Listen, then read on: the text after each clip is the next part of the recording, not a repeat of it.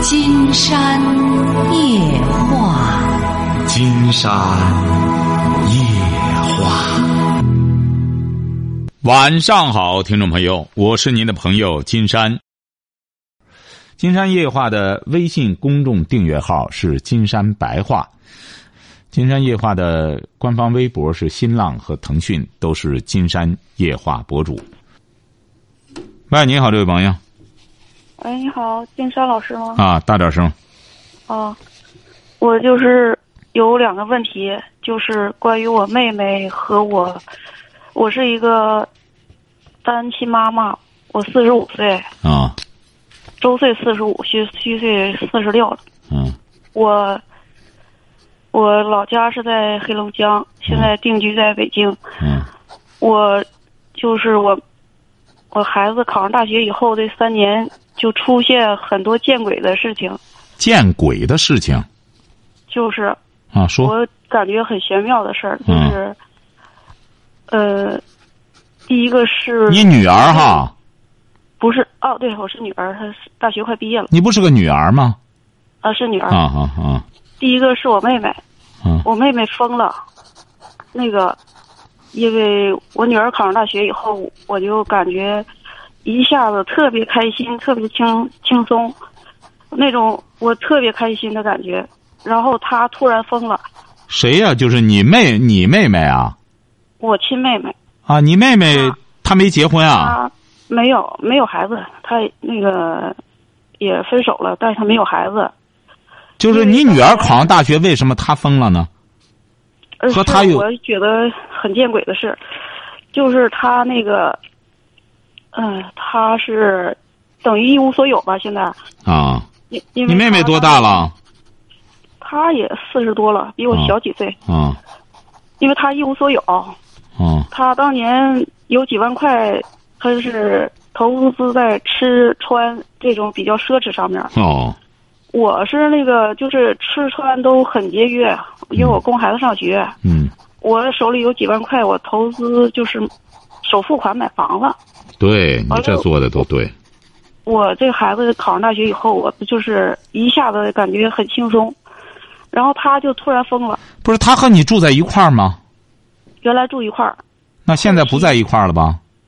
不不不在一块儿了，因为我供孩子我供不起了，我房不是，他那个疯了，他是住在精神病医院吗？呃回回那回我妈那儿了，回回回老家黑龙江哦。啊，那成这这谈不上，这谈不上什么什么什么？你刚才说这这这见鬼，谈不上什么见鬼感觉。很见鬼的事儿。这谈不上见鬼，因为因为你妹妹，你你你那意思，她受到刺激了，是这意思吗？不是，我不知道她能不能好，因为她这是她什么症状？你说说她症状吧。刚开始的时候就是胡说，见谁都骂。我跟他关系一直非常好。嗯完了，突然一下就骂我，我很奇怪，我说：“哎，我怎我怎么了？”就开始骂我，短信骂我。完了，过一会儿又好了。完了，我就我就懵了。我我后来我就打电话，我就说他怎么回事儿，我他妈都不没想到怎么会有这种情况。完了，后期我就问精神病院，精神病院说他可能是疯了。完了，他总觉得谁都害他。完了，我就给他坐车，我就给他送回老家了。他什么文化？他呀，他是初中没毕业，嗯然后做那个什么，他做那个就是店长，也挺赚钱的。那会儿他月薪有时候那么嘴特别能说，他那个表达能力特别强，能一月月收入有一万多呢。那会儿，完了后来回老家了，回老家了，这两年犯了几回病，这回特别严重，这回又住院了，特别严重。医生说现在可能是分裂了，我现在就不知道他以后会不会好。嗯，这个他寿命会有多长？不是不是，这个这这寿命，你先不要嗯什么，他这个精神疾病就是这样哈。您说您妹妹这种情况呢，看来就是一种精神分裂哈，精神疾病。这个这个这个可以说基本上是终生伴随吧，就是好也好也坏，就这样，也好也坏。他他往往这种精神分裂啊，就是，你看你妹妹她的这个生活经历，呃，她原来就是呃特别好，在我们家里她是最好的。不不不不不，她很坎坷，你这不说嘛？她小的时候这样，后来大了之后，这不是结了婚又离了婚，是不是啊？是，是。呃，也没孩子，那么他他不要，他因为看我那个，他感觉孩子太累赘了。不是，您听着，您听着，我告诉您，您不是想分析一下这这个原因吗？我帮你分析一下哈。是。这个精神分裂啊。呃，是，您看他这个精神分裂了。我们大家想一想哈，你就可以想到，这个精神本来是要集中的，是不是啊？是不是呀？你们精神它要集中着就没病，精神一下分裂了，为什么分裂了呢？很简单，就是因为不平衡了。你比如说吧，我们现在有些不用说你妹妹，现在有一些这个年轻人，就明显的感觉到。精神有点不正常，二十来岁，您知道为什么不正常吗？一个是这些孩子在网络里，他就玩游戏，整天玩游戏，晓得吧？他是在一个虚拟世界当中。很多家长在问我说：“我孩子，我觉得他精神病了，他觉得他精神病了，为什么呢？就是一方面他在虚拟世界中，在那里边横行霸道，无所不能；一到现实生活中，一事无成。”那么这些孩子他就要怎么着呢？他就要拥有两种精神，一种就是在网络上的这种横行霸道的这种精神，一种到现实生活中的这种怎么着，像病猫似的。一旦遇到问题，这些孩子就容易突然之间暴裂，啊，疯狂。你认为他精神这分精神病了？不是这样，他是在模拟网络里那种解决问题的方式，但是这样时间长了之后。确实就精神分裂、人格分裂。你别像你妹妹吧，她为什么会出现这种情况？一个是她受教育程度很低。哦，是他从来不看书。但是在你们家里呢，他是最好的，一开始挣钱也多，是不是啊？对，是。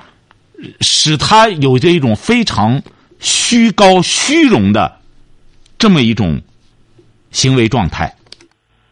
对。他还会自我感觉良好。他那个。赚的钱一分不攒。不是您听着，他还会自我感觉良好，他还会整天捯饬啊、打扮呀，在外在人看来是一个很成功的样子，是不是啊？是。其实是和他的内心这种空虚的精神世界是天壤之别的。其实他内心是很空虚的。为什么有些人不断的就是整了容、再穿衣服什么的？为什么呢？就是因为内心是空虚的，晓得吧？你比如我给你举个例子，你比如为什么在很多神魔的小说当中，你比如说这包括武侠小说里边，那些武林高手，你包括张三丰，一见面之后就和个破老道一样，是不是啊？为什么？因为他内心非常强大，非常充实，晓得吧？嗯。哎，你明白这个意思吧？像你妹妹现在，她就形成了一个什么呢？内心非常空虚，非常脆弱，而外在呢，又给人展示出来是一个成功的女性，晓得吧？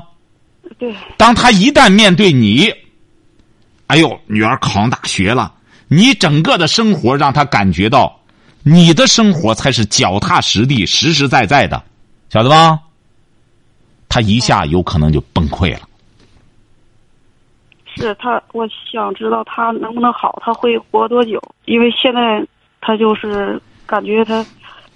我在这也是说给我们很多朋友的：，当你不注重你内心世界的打造、精神世界的打造，我且听见就是说打造精神世界的，你整容整的再好，捯饬的再美，你最终会精神分裂的。为什么呢？因为这个人最终他。能够坚持的，最终能够支撑的，靠的是精神。为什么？你比如说，科学家高士奇先生那时候就躺在轮椅上，怎么样？他照样是一个强者。为什么呢？他精神是强大的。那跳楼的什么的，你看，在国外那跳楼的、自杀的那年轻人，一看家庭生活都不错，身体也倍儿棒、倍儿帅。为什么跳楼了？精神崩溃了。晓得吧？是。我跟你说这个的目的就是说，让你明白了这个东西之后，然后你不用担心他的什么。他现在呢，就是只要精神疾病就得经过治疗了，精神这这个治疗之后，他就会好。好好之后，但没有外在刺激很重要。你要外在一刺激，他精神就又不成了。为什么呢？就是就像人的一个身体一样，人的身体有的时候垮了之后，你好去治疗，但精神你是不好。你到现在人的人类这个医学的话，他没法探讨他这个精神哪个。你不用说精神了，我们就是说神经类的疾病，你就很难治疗。你们神经性耳聋，为什么治不了？你知道他哪块神经出问题了？这么细密的神经，晓得吧？啊，但是呢，呃，出来之后，只要你是姊妹，慢慢慢慢的，他这个精神疾病呢就是这样，不要刺激他，慢慢慢慢的活，他身体没别的病，照样可以生活的。嗯这个问题就这么回事儿。还有什么问题？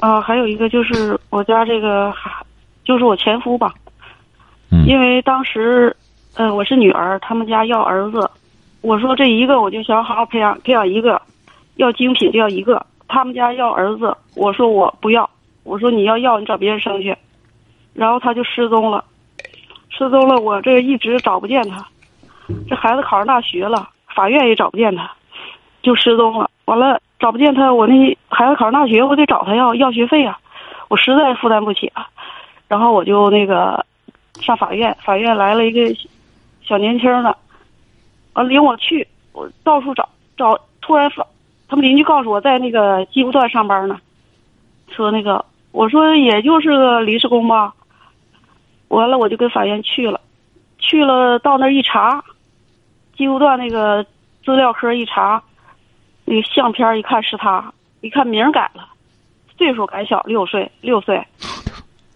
我我一下我就大脑一片空白，我感觉这世间真有鬼。不不，这有什么鬼的完了？他在琢磨找别人啊！你怎么什么都见？你心里有鬼？我发现世间没鬼，你心里有鬼。啊，见哪儿都见鬼，活见鬼。不是，我这都不可能的事儿，怎么能发生呢？这有什么不可能发生的？你说他就是本身观念落伍，理念落伍，你别重男轻女，多愚昧的一种理念了。到现在，你到什么年月了还重男轻女，多可笑！你们现在科学预测三年这这再过过几年之后，这三千万光棍子找不着女孩你看现在这男孩表面上还挺潇洒的，干什么？和哪个女的能过下来了？女的最终最终甩的还是把男的得挤得出去。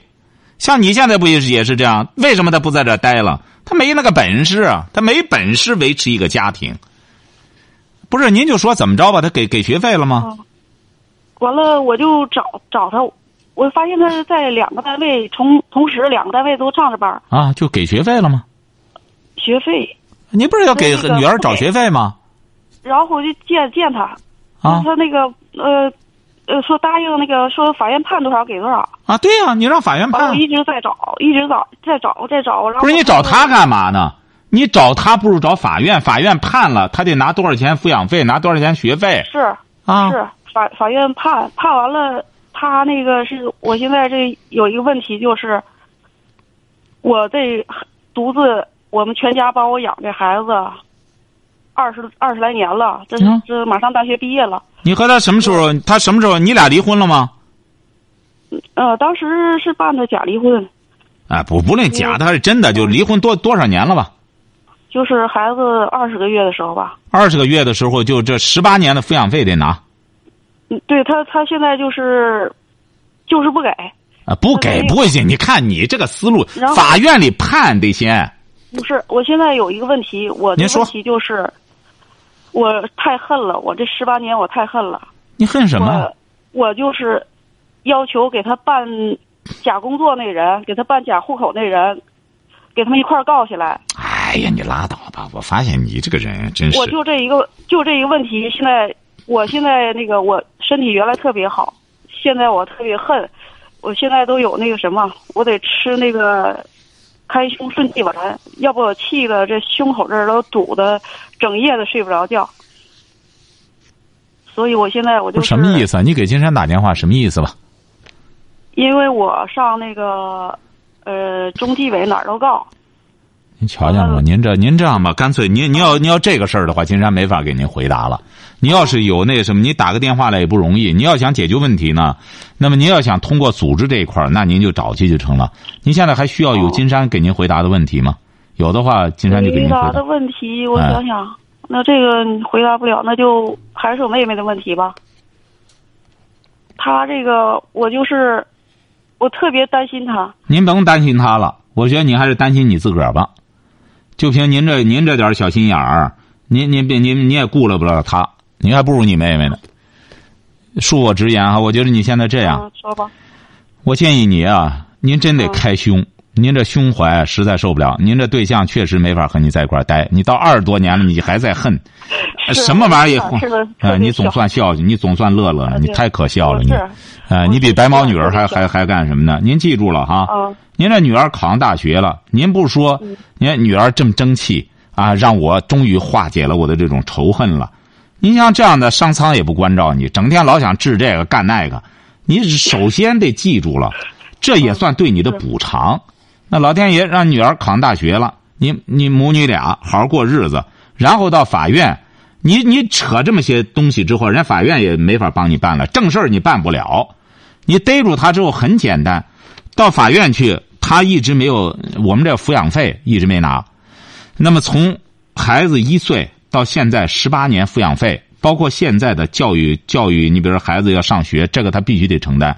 一共多少钱？让法院先帮着判了这事儿，判了这事儿之后找他拿去，找让法院执行。现在法院啊我们国家在这方面已经已经严格了，再不给钱的话，法院就会去执行去，把这钱拿来，然后你把这事儿解决完了，其他你想治谁，这再说去，晓得吧？你一件事儿办完了再说另一件事儿，是。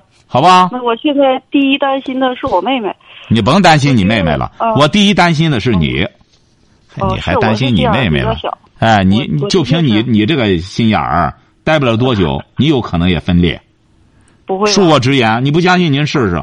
就凭您这个思维方式，为什么呢？我为什么说您您有可能也分裂？我没说您精神病哈，您听着哈。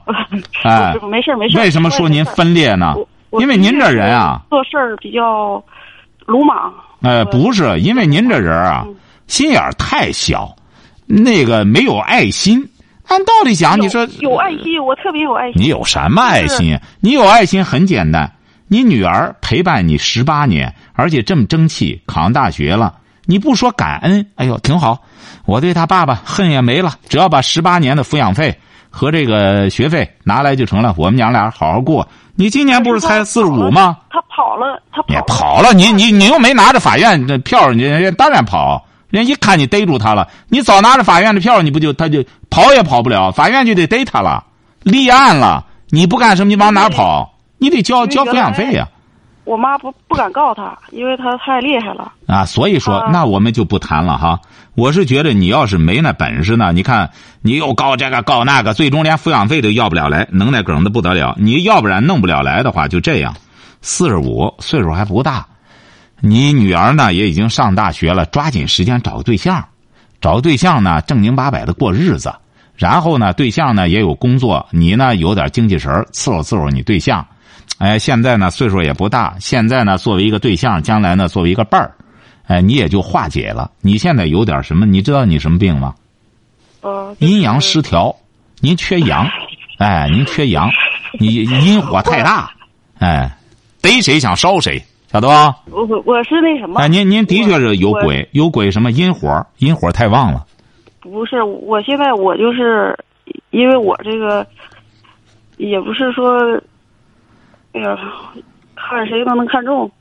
那不行，你你你别你别那么眼你眼眶别那么高了，找个男的差不多老实巴交就成了。您阴阳啊，这这稍微互补一下，您这毛病就好了。您这病那病，说白了就缺个男的，记住了哈。打这以后赶快找对象去哈。接下来找对象啊，你不知道找个男多好，你说找个男的，你这岁数正好，找个男的就成了还。这不合适，他他那个有好多，要不然早早就嫁了，因为人要孩子，我不要孩子。你找那不要的，有的是不要的。你这你你专门找那要孩子的，这不给你要孩子，怎么给你要？是不是啊？要孩子，我哎跟你过不到。那是啊，你找个二十八的，他当然得要孩子，是不是啊？您人邓文迪四十七了，找了二十的，那二十的小伙子给给阿姨要孩子，能要出来了吗？人家就是睡觉啊，解决个睡觉问题啊，记住了哈。所以说，抓紧时间，按照我给你提供这思路，就是阳关大道。你要按你的思路嗯，绝对越走越窄。你你能听到我节目吗？我听了，我这两天在在那个网上下。你得抓紧时间听，这玩意儿都是补脑的节目，你这脑子里需要补脑。听了一百多期了。啊，一百多期少，抓紧时间听哈，随时可以给我打电话，有解不开的事给我打电话啊。这说明你品位也挺高。你看，你从东北到北京之后，一下能选上我这节目，这说明你是有眼光的，晓得吧不？是我哎，我这突然一下发现了。对呀、这不你命运就该改变了吗？听金山夜话的人都是这样，一听可是眼前一亮，立马命运就发生实质性的变化。是挺挺那个眼光挺独到的，那绝对的，我这这蝎子是独一份，嗯，确实是挺有水平的。可。是我这个还是想不开，他跑了十。那你当然得慢慢来呀。你看，我就仙丹的妙药的话，我也得一副一副的给你使啊。你这才听一百七，再加二百七，再加二百七之后，先把你这个心口得扩开，心眼儿太小了。您这心眼儿慢慢慢就不行了就，先听我节目，听我节目就是开胸的，这玩意儿比你吃开胸顺气丸都好使。听上二百期不好使，再听三百期，三百期不行，四百期，听听之后，然后差不多了。哎，心胸有点豁达了，再和金山对话也对上牙板子了。您现在对话都对不上对不上个儿，听的太少，吃药太少，多吃药，晓得吧？再看看我写的人生三部曲哈，人生三部曲，听见、选择、教养，教养直接针对你也好使，针对孩子，哎晓得吧？哎，好嘞，再见哈，嗯，好好啊再。见。喂，你好，这位朋友，哎，您好，金山老师。哎，我们聊点什么？哎，我是河北的一位听众，哎，好好很，高兴呢，有机会呢能够向您请教。哎，不客气我，听您这个节目呢，也不是很长时间，但是觉得很受益。嗯嗯，今天呢，主要是想向您请教孩子的几个问题呢。啊，您孩子多大？我孩？我孩子十八，现在读高三，在我们学校，在我们城市的是一个重点中学上高三。现在男孩儿女孩儿男孩儿，啊？男孩儿呢，他不是今年高三面临高考吗？嗯孩子呢比较喜欢文学，写东西，在班里呢担任的是语文课代表，哦，写东西。嗯然后呢，在学校还发表点小东西，在他们学校的那个，呃，那个书书里面，他们学校不是办的那种，也是那种的，好像文艺的那种的文学的。啊，都有些那种刊物。对，啊，你不要动哈，你不要动，你这个电话有点乱。啊，您说，哎，好嘞。嗯然后呢，现在是这样的，因为孩子跟我说呢，不涉及到要报报专业嘛，高考高三的时候，然后孩子特别喜欢那个社会与传播学，啊，然后但是我的朋友说呢，这个专业呢叫偏文科，他学的是理科，啊，然后我现在就比较纠结呢，因为孩子现在说呢是上完大学以后呢是想考研，但是很多朋友跟我说的呢，你学的这报的这个专业太偏文了，你学了理半天，将来他就业不好就业，主要是这个问题。我我我不认为这样我不认为这样。这个他好像现在理科的也能报文科吧？是哎，都能报文科。我觉得他他这个专业应该现在说白了，我是觉得专业决定不了职业。首先，你这个孩子呢，我觉着您这儿子现在就能够有这么一个，呃，自己喜欢的目标，这是难能可贵的。因为现在很多中学生报专业，整个就是瞎报，自个儿也没什么确定的目标。您这儿子呢，他肯定经过深思熟虑之后，他喜欢社会与传播学。那么你为什么？我是觉着这个专业也不错呀。嗯，因为啊，我们也是怎么说呢，在这个上面可能是知识面也比较窄吧。他好多人说，你既然理科孩子学的还是不错的，然后干嘛不学像像一些经管啦，这些的金融啦？呃，不不不，我倒觉得我直言不讳说哈，嗯，我不管这谁给您出的主意，我觉得金融、经济管理干脆别学，那也不叫什么专业。呃，不不，我这说的有点就有点干什么？我是觉得这样，我为什么这样认为哈？因为经济管理，嗯您听着哈，管理，首先管理，我先说这个问题哈。嗯嗯这个管理啊，不是学来的。你到一个单位，他不是说你学了管理、行政管理来就让你当官儿晓得吧？嗯你可以看看那些课程设置，你就晓得了。其实它和一些这种文科课程没什么区别，它很多东西啊哦只是用个名字。学金融也是这样，你学金融，你以为就成了？呃很多朋友就觉得我学金融了，将来我和就和钱打交道了。很多学金融的，最终能到银行。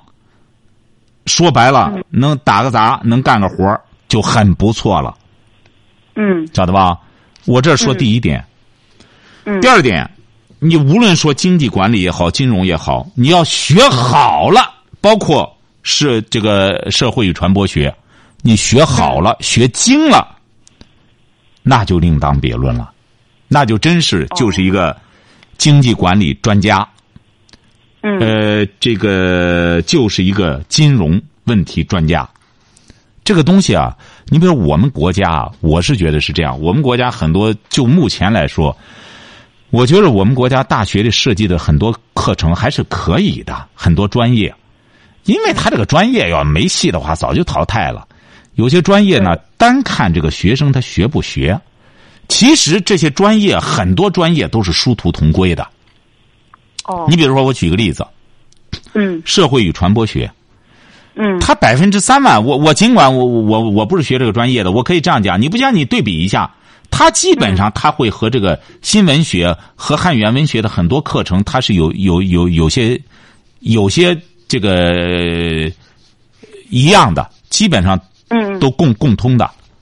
文科的东西就是这样，你学来学去的殊途同归，嗯。哎，他都得学哲学，肯定，哎。哦。哎，都得学这个，起码的，你把传播学吧，你包括现在学文科的也得学这个，哎，这里头这些课程设置，它最终啊，它这个名字啊，决定不了这个学生的就业，因为我们国家现在，你你无论是你就说是我学的是万能专业，哪个单位也不要，最终还得通过省考，呃，这国考，通过各种考试，他有一个统一的卷子，然后你再考上。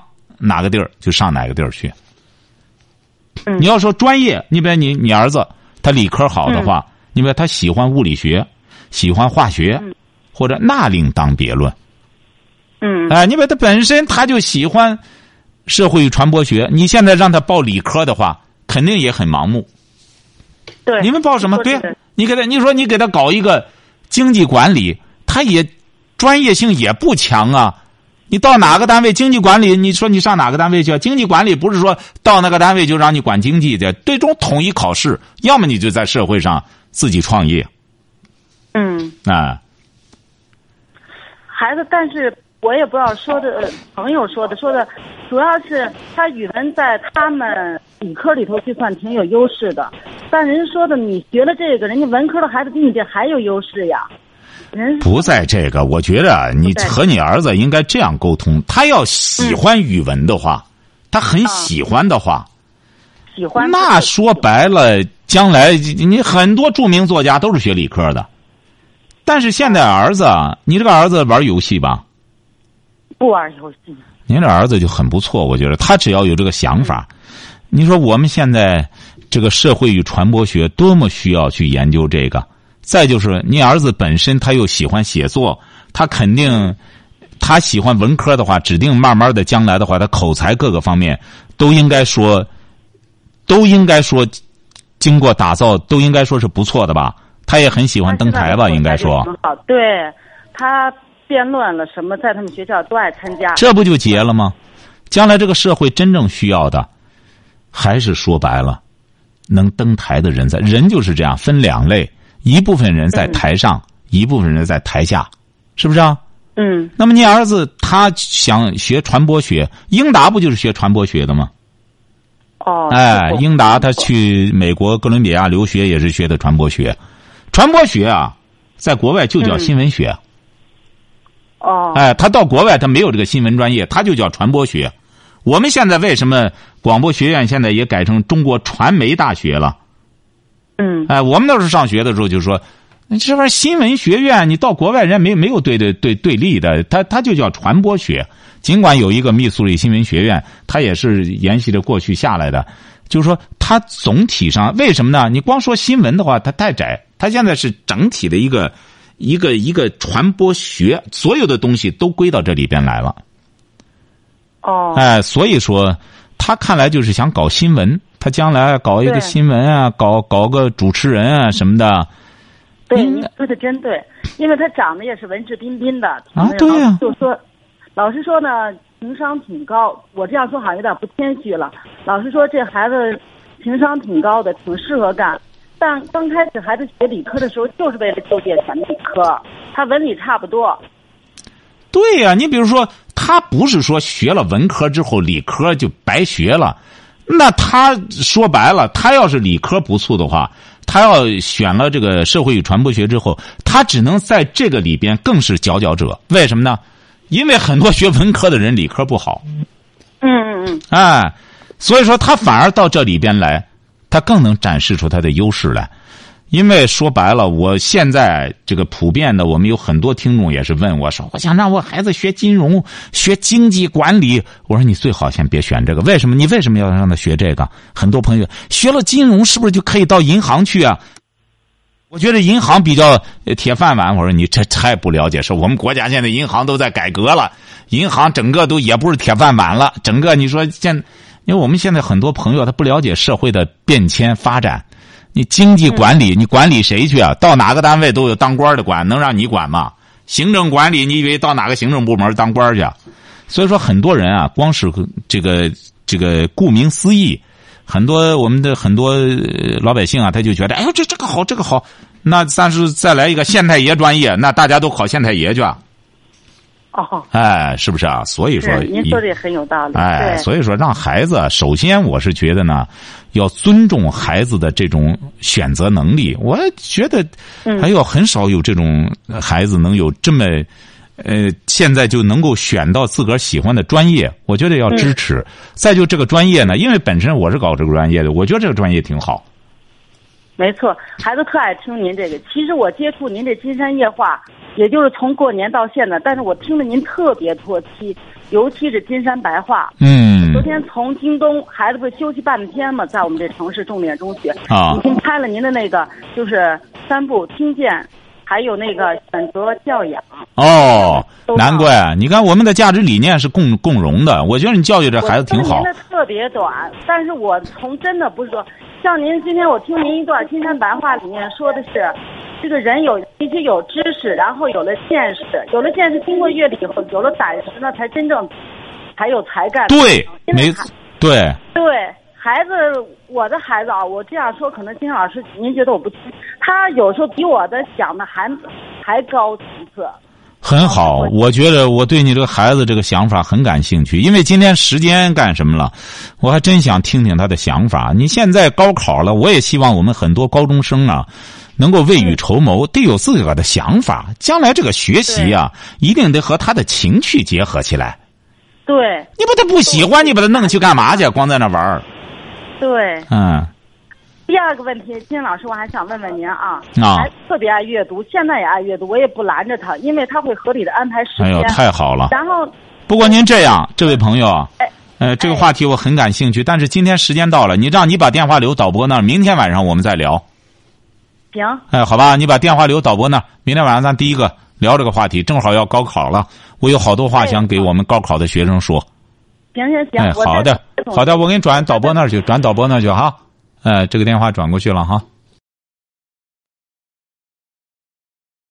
好，今天晚上金山就和朋友们聊到这儿。